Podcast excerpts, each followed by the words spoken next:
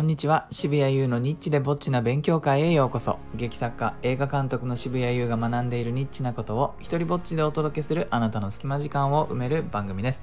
え今日はですねダヴィンチコードの著者のワークスタイルから学ぶ飴とムチというタイトルでお話をしようかなと思います、えー、皆さんねあのもうちょっと前なのでね、あの、知ってる人と知らない人に分かれてしまうかもしれないんですが、ダヴィンチコードというあのベストセラーのね、本があったのを覚えているでしょうか。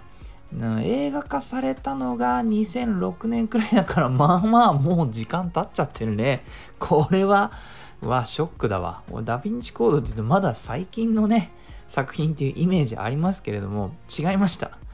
普通に10年以上経ってた。びっくりだわ調べてみて。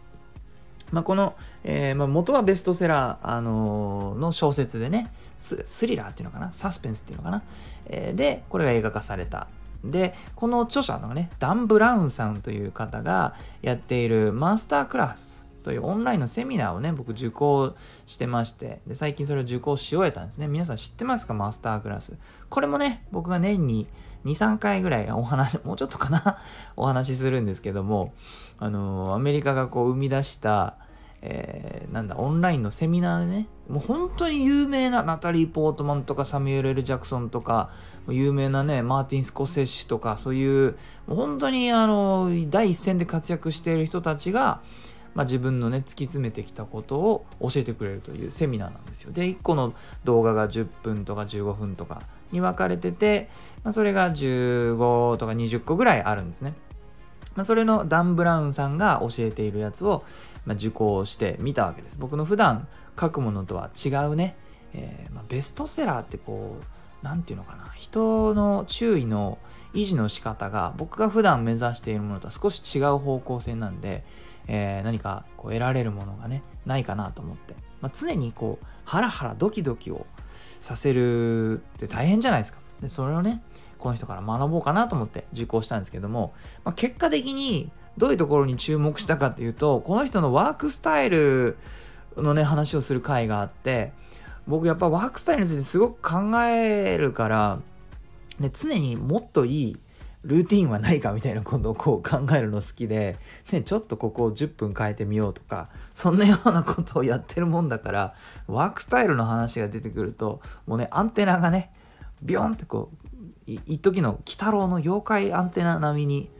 お父さん、すごい陽気ですみたいなね、感じで反応してしまうんですけども、このダン・ブラウンさんのワークスタイル紹介しますね。え、ダン・ブラウンさん、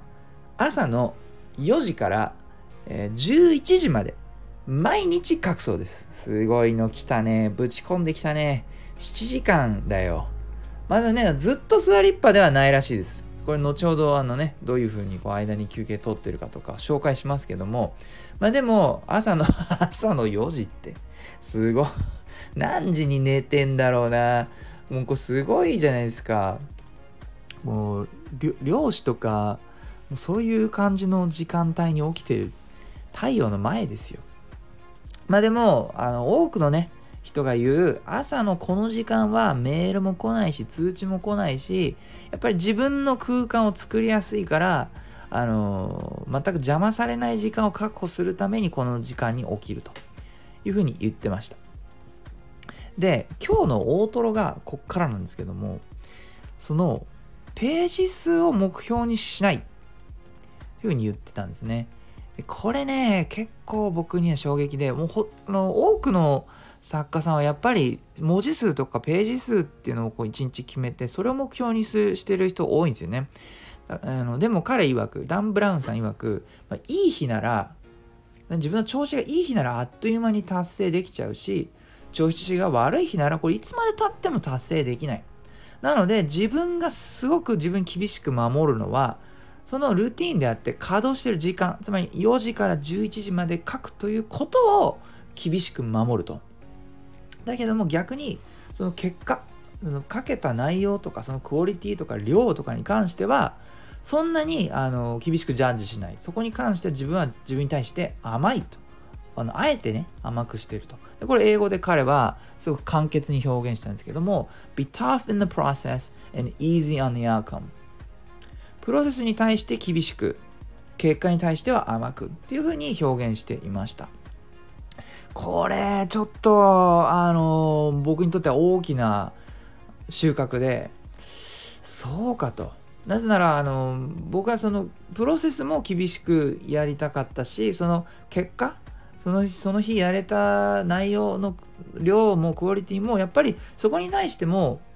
厳しく考えてたんですよね。なので頑張ったけど書けなかった日っていうのはがっかりしちゃうしすごい書けた日っていうのは気持ちよくて嬉しかったしっていう風にやっぱその結果に対してものすごく自分の感情とかメンタルっていうのがこう 振り回されたというかねグラングラになっちゃうんですよね。でまあ多少それはね今後もそのこのダン・ブランさんの話を聞いたからってそうかってスパーンってね 変われるわけではないとは思うんですけどもこあの長く続けててそして結果を出している人が自分のそのあのアウトプットに対しては甘いとで、それでいいわけですよね。それで全然うまくいってるわけだから、むしろ長く続けるためにはそれが必要だってことだと思うんですよ。なので、もう僕はこれ今日、今日からというかもうこれからね、ずっと、とにかく、その、大して書けなくてもいいんだと。いいんだ。それで、それでいいんだ。生きてるだけで、なんだっけな？生きてるだけで大成功じゃなくて、まあそ、それに近いことを自分に言ってあげます。もうね、なんか、自分のもう、おでこにタトゥーするよ。結果に対して甘く。プロセスには厳しく、結果に対して甘くて。おでこにタトゥーして、えー、生きていこうと思います。あの、それでね、もう一個、あの、いいなと思った小技がね、あって、これもね、ちょっと紹介したいんですけども、その彼は表現としてね、朝食の準備をするって言ったんですけども、これ、あの、実際に朝食の準備をするんではなく翌日その仕事の作業に戻ってきた時に入りやすい状態を整えてから終わるっていうふうに言ってました。でそれは例えばデスクの周りが綺麗とかそういう話ではなくあの例えば次のチャプターの初めの文章を書いておくとか次の段落の最初のセンテンスを書いておく。でそのあえて途中で終わるとその次戻ってきた時にそのなんとかもうエンジンがその入った状態ギアが入った状態で続けることができるからそれこの全体のねこの儀式的な部分を彼はその自分の次の日の朝食の準備をしておくっていう風に表現していたのもちょっと印象的でしたね。なんかそれを置き換えて例えにしたところがいいじゃないですか。なんかその入りやすいために自分の状態を整えるとかじゃなくあの朝食って言ったところでなんかイメージが絵がついてなんか美味しそうに見えてくる。本当にね執筆ってどうやら人間が一番嫌がることらしいんですよ。このコンスタントにね何もないところから何かを生み出さなきゃいけないって人にとってものすごい苦痛らしくて違うことをがあるんだったらどうしてもそっちをやっちゃいたい。先延ばししたい、えー、人間のアクティビティの中なんかナンバーワンに入るらしいんですね。だからそれを置き換えてなんか自分を騙す催眠術をかける方法ってなんかいくらあってもいいなと思いました、えー、でねこうダン・ブラウンさんがあの自分を強制的に休ませる方法も開発しててやっぱさすがですよね長い人は長くやってる人はもういろんななんかあの手この手を使って自分をこう何て言うかね強制的に何かをやらせたり催眠術かけたり誘導したりってことをやるんですけど